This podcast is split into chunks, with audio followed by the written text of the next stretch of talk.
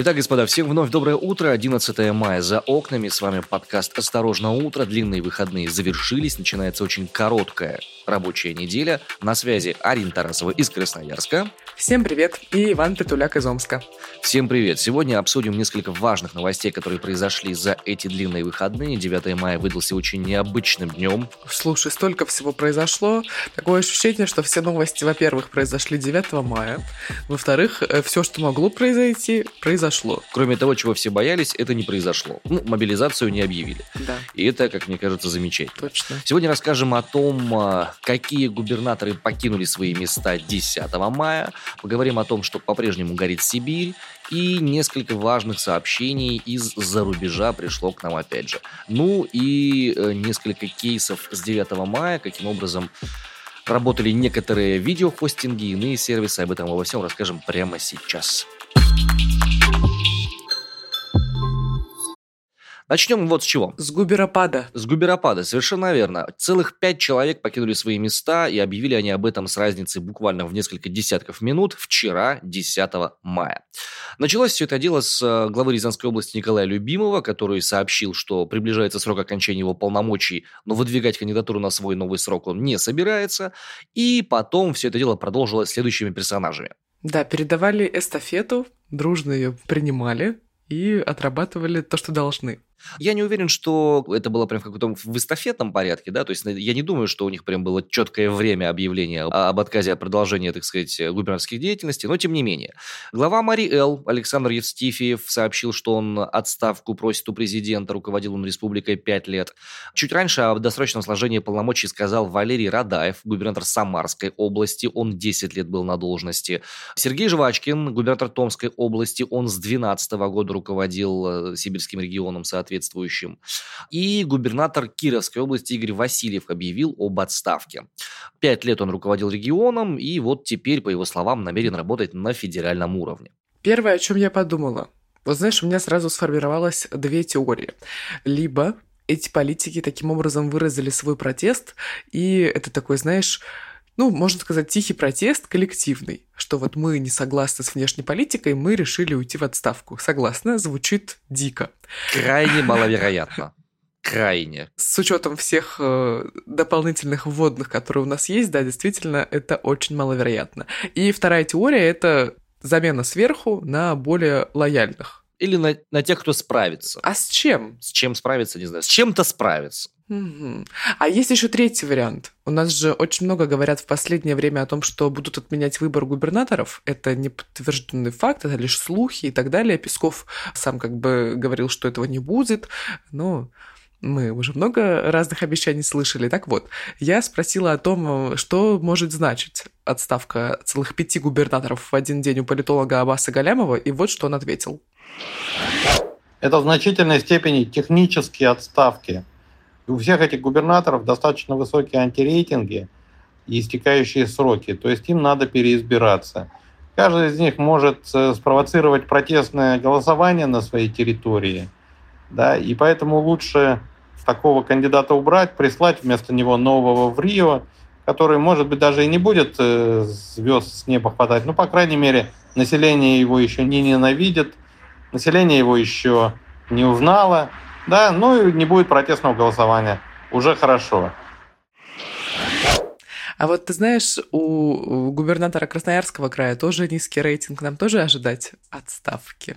Я понимаю, тебе бы хотелось, чтобы именно так и произошло. И я даже понимаю, почему. Об этом мы обязательно проговорим в следующей новости. Напомним, в сентябре у нас пройдут прямые выборы губернаторов 14 регионов. Их могут перенести, может быть, даже отменить. Хотя в Кремле, как уже Арина сказала, отбрехиваются от этой возможности максимально возможно. Напомним о том, что о ротации губернаторов говорили еще в январе этого года. Еще до всех этих событий. Потому что сложности с управляемостью в этих регионах. Давайте перейдем, к, наконец-то, к тем вещам, которые нас в мире больше всего беспокоят. Поехали. Продолжает полыхать э, такая значительная часть нашей страны, но хочется мне начать с нескольких слов вице-премьера России Абрамченко. Она сообщила, что ни один пожар в лесном фонде не перешел в населенные пункты и не послужил причиной гибели людей и утраты имущества. Дико извиняюсь, тут как бы мне хотелось бы из Омской области сказать, что Нет, это неправда, потому что в Омской области очень сильно сгорел город Называевск, и там пятеро погибших у нас. Ну вот Красноярский край тоже значительно пострадал от пожаров на майских праздниках. Более 200 семей остались без домов в городе Уяр, а то и больше уже, по-моему, это устаревшие данные, устаревшие числа. 7 мая в Красноярске поднялся ветер выше 20 метров в секунду, и над городом зависла такая, можно сказать, пыльная буря, дымка от пожаров. Короче, ну я присылала в чатик фотографии, все это выглядело как будто ну, я не знаю, как будто я очутилась в антиутопии. Ты знаешь, это было такое забавное стечение обстоятельств. С утра я ходила на йогу. Йога была на свежем воздухе, ну, свежего его можно только, так знаешь, называть э, с большой натяжкой. На относительно свежем воздухе, да. Да, но ветер был, но было видно голубое небо и все прочее, но потом, значит, йога закончилась, я стою на остановке, жду автобус, и начинается какой-то невероятный абсолютно ураган, пыльный, песчаный, короче, кошмар. И пока я дошла до дома, добралась, я уже вся была в песке, в грязи, в общем, прорывалась, так сказать. Ну вот, наверное, как раньше люди в Сибири жили, примерно то же самое я на себе и ощутила. Собственно, над городом появилась вот эта вот дымка, пелена грязи, пыли. На окнах у меня до сих пор на балконе есть следы такого грязевого дождя или что-то, я не знаю, было. Но вообще я подумала, что это пепел, конечно, но, возможно, это был не он. Так вот, фиксировали возгорание недалеко буквально от Красноярска. У нас тут есть место под названием Енисейский тракт. Так вот, по нему едут от э, как бы центральных районов города до микрорайона Солнечный. Это такой городок, который строили для людей, которые работали раньше на заводе, но сейчас просто обычный спальный район. Так вот, фиксировали возгорание там и писали о том, что огонь переходит даже на проезжую часть. Да, видосики видел соответствующие, да, было видно это. Ну и больше всего пострадал населенный пункт Уяр. Там сгорело более 500 домов, и, соответственно, можно только себе представлять, сколько людей остались без жилья наказанные есть какие-нибудь у вас? Назначили виноватых? Заведены только уголовные дела. А вот ты знаешь, я об этом размышляла. Ну, а кого наказать? Главу Уяра? За что? Ну вот смотри, у нас в Омской области поступили слегка по-другому. У нас э, была похожая история, причем ветер этот ужасный, чудовищный, порывистый превратил погоду в нашем степном городе в натуральную песчаную бурю. Мы стали филиалом фильма «Бешеный Макс», я тоже видосики скидывал в наш общий чат. У нас в Омске зафиксировали смерч пыльный, на видео, он на, левом берегу у нас вращался и винтился. Ну, это был такой смерчик. Ну, знаешь, смерчик смерчиком. Ну, неприятно в любом случае. Это странно для Сибири, как минимум, да, подобного рода явления. И очевидно, что из-за быстрого порывистого ветра пожар, который начался на севере области, в Называевске, распространился по Называевску очень-очень быстро. Уничтожено не менее 100 строений, ущерб в особо крупном размере причинен, и, получается, сейчас там двоих э, людей задержали. Задержали главу города Называевск Виктора Лупиноса и задержали электрика одной из подстанций в Называевске, на чьей территории судя по всему, и начался стартовый пожар, который потом из-за этого ветра превратился в огромное-огромное бедствие, и из-за чего пострадал город Называйск, соответственно. Ну вот, кстати, губернатор Красноярского края Александр Ус возлагает эти причины на какие-то перебои с электросетью, хотя то, что горит Сибирь с начала мая, никого не волнует. Подожди, то есть у вас в Красноярске тоже на электросеть скидывают историю, да? Да. Интересно, а в других, а в Томске как будут решать вопросики? Есть у нас кто-нибудь из Томска, кто нас слушает? Вот это вообще интересная очень штука. То есть, получается, Красноярск. И тут, и там решили, что электросеть, это вот там, короче, это из этого все загорелось. Да? Это не э, пал травы. Ну, ветер, электросеть. Все вместе, да? Ну, класс. Угу. Есть еще не методички, нет? Ну, про пал травы говорили в меньшей степени, тоже это все упоминалось, но про палы травы говорят еще с апреля месяца. Мы уже слушали в прошлых эпизодах человека, который раскаивался в содеянном, скажем так. Ну, я не знаю, на самом деле, что об этом говорить. Тут э, мне в директ прислали ссылку на высказывание Артемия Лебедева о том, что... Я не помню сейчас дословно, что он именно сказал. Я вот прочитала и постаралась забыть о том, что я прочитала. Артемий Лебедев заявил, что ну а что, горели леса всегда в России, России не было, леса горели, России не будет, леса будут гореть и так далее. Что вы тут панику-то развели. Ну, для Артемия Лебеди не будет, Россия также будет гореть, господи. Ну да, наверное, к этому Артемий Лебедев ведет. Хочется, чтобы он лично оказался в Сибири и пошел в Уяре тушить дома. Ну, слава богу, там уже все потушено. Ну, тут кроме Артемия Лебедева еще другие люди обсуждали пожары. Вот, например, э, Владимир Путин провел совещание с главами регионов по ситуации с лесными и ландшафтными пожарами в стране. И вот ты знаешь, я думала, что итоги будут какие-то, ну, может быть, с цифрами. Кто сколько денег получит, не знаю, сколько домов пострадало, сколько тысяч гектаров горит и так далее. Но известно следующее. Главное за этот брифинг наверное, который длился более часа точно. Будет подписан указ, призванный способствовать оценке эффективности властей регионов в борьбе с лесными пожарами. Будем ставить оценку за то, как работают губернаторы, иными словами. Дальше. Значительный материальный ущерб от природных пожаров в России в этом году уже очевиден. Ой, правда? Класс. Дальше. Масштабные пожары подрывают все усилия по сохранению климата. Угу. Очевидные вещи, спасибо. Дальше, да, ага. Нельзя допустить, чтобы ситуация с пожарами была как в прошлом году. Друзья, ну я хочу сказать, что ситуация с пожарами уже страшнее и хуже, чем когда-либо. Золотые слова. Ну и последнее. Нельзя замалчивать проблемы, если ситуация с пожарами в регионах начинает выходить из-под контроля. Вот. Вот теперь осталось определить, что такое пожары под контролем, а что такое пожары не под контролем. Двигаемся к новостям международным. В Литве происходит странное. РИА Новости со ссылкой на официальный сайт парламента Литвы сообщает, что высший законодательный орган Литвы признал Российскую Федерацию государством, поддерживающим и осуществляющим терроризм. Как тебе проснуться в таком государстве? Да это так себе, прямо скажем. Депутаты Сейма единогласно признали события, которые происходят на Украине геноцидом украинского народа, кавычки, опять же, это то, что они написали. Парламент признал резолюцию, которая призывает другие страны создать специальный международный уголовный трибунал, чтобы привлечь к ответственности виновных. Перед принятием решения в Сейме выступила вице-спикер Верховной Рады украинской Елена Кондратюк, которая поблагодарила Литовскую Республику за поддержку. За резолюцию проголосовали почти все, нет, не почти все, а все 128 членов Сейма Литвы. Кроме того, ранее парламенты Литвы, Эстонии и Канады обвинили Россию примерно в том же самом. При этом Управление Верховного комиссара ООН по правам человека заявляет, что не располагает данными, которые подтверждали бы подобные заявления. Некоторое время назад президент э, Франции Эммануэль Макрон отказался характеризовать происходящее на Украине как геноцид и предостерег политиков от самостоятельного использования этого термина без консультации юристов. Эммануэль Макрон, кстати, на майских праздниках прошла его инаугурация. Президент Франции призвал сохранить рассудок и не допускать словесной эскалации. Напомним, по официальным данным Российской Федерации, 24 февраля началась спецоперация по денацификации и демилитаризации Украины. Целью заключается в защите людей, по словам Владимира Путина. И по заявлениям Минобороны, российские военные носят удары только по военной инфраструктуре и войскам. Гражданскому населению ничего не угрожало на тот момент, когда были эти слова, соответственно, произнесены.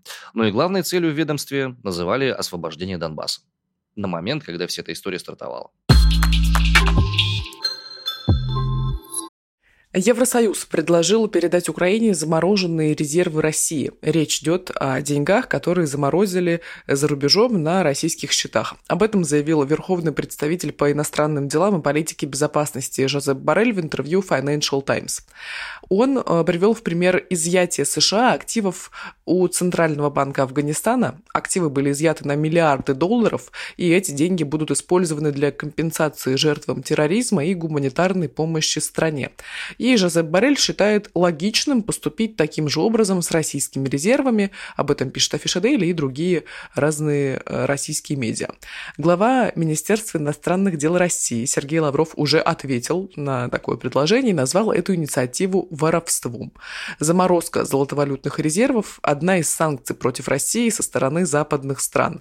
И по оценкам министра финансов Антона Силуанова заморожена примерно половина резервов России, это около 300 миллиардов долларов. Если эта ситуация действительно произойдет, ой, то вся эта история может очень сильно затянуться. Очень сильно.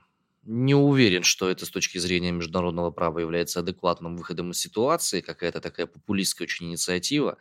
Я почему так тщательно к этим вопросам ко всем стараюсь относиться, потому что, ну, хоть какое-то должно быть представление о каком-то универсальном праве для всех на высшем уровне, на уровне международного права.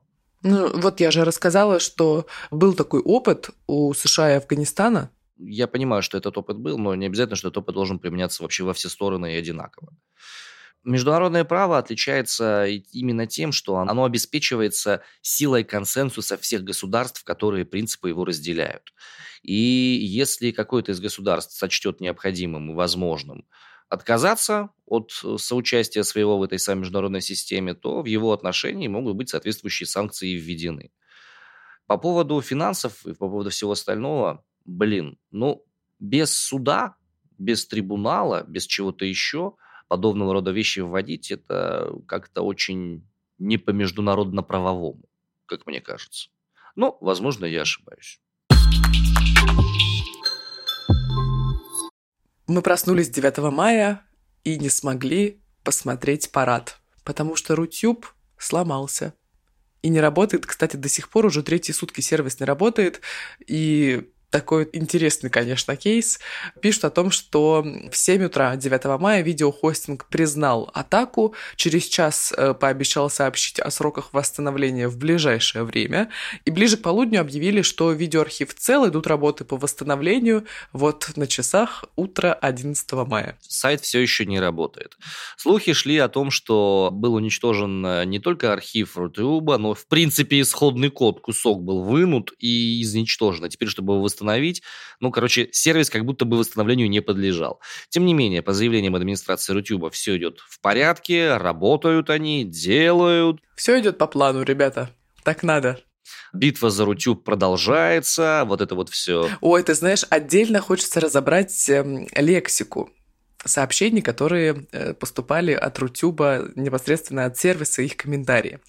Значит, одно из любопытных. Не грех вспомнить, какие битвы выигрывали наши. Битва за Рутюб продолжается.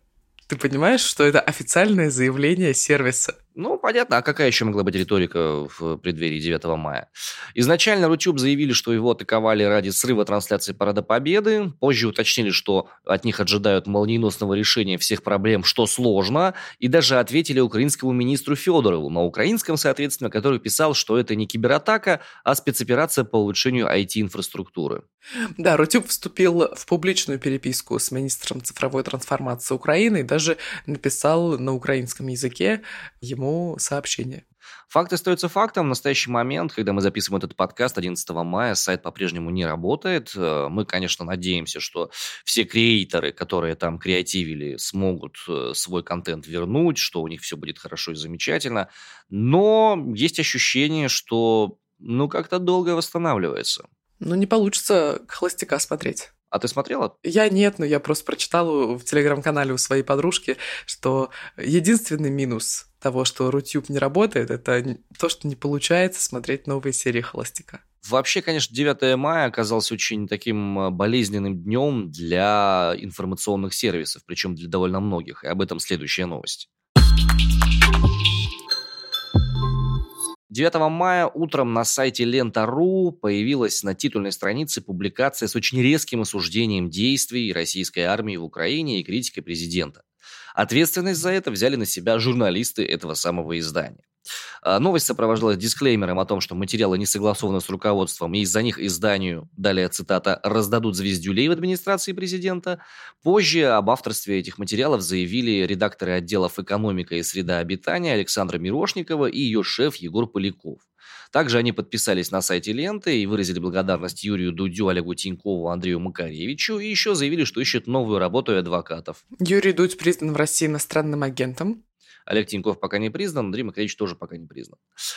Ну и, собственно, вот такая вот история произошла. Кроме того, ночью, в ночь на 9 мая и на утро, некоторые жители России, которые хотели посмотреть праздничную телепрограмму, видели у себя на приставках спутниковых какие-то интересные сообщения. Текст сообщений мы зачитывать не можем, поскольку он нарушает законодательство Российской Федерации. Посвящен он, естественно, происходящему на Украине сейчас. И оказалось, что под кибератакой оказались у нас МТС, НТВ+, Ростелеком. Взломали их, и там фактически вместо описания какого-то видео, какого-то там программы передач были вот тексты соответствующей направленности. Была версия происходящего от подписчиков телеграм-канала «Кровавая барыня». Он говорит примерно следующее. Встроенный плеер в Smart TV, называется он OTT Player, а там код делали как раз украинцы. Собственно, этим кодом и манипулируют.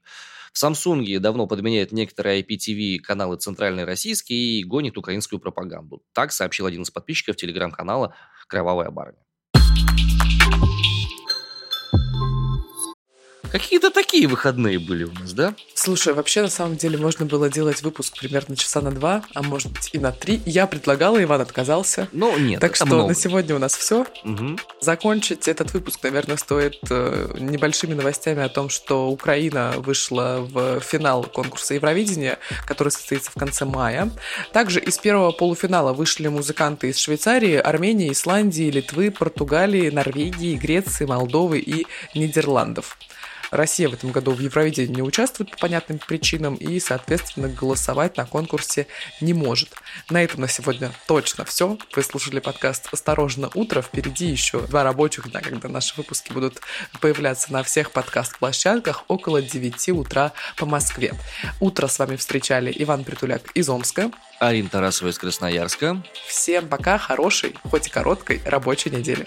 Пожалуйста, будьте внимательны при обращении с огнем на свежем воздухе. Просто умоляю. В Сибири прям реально уже практически дышать нечем. Перестаньте, пожалуйста. Спасибо. Всем пока.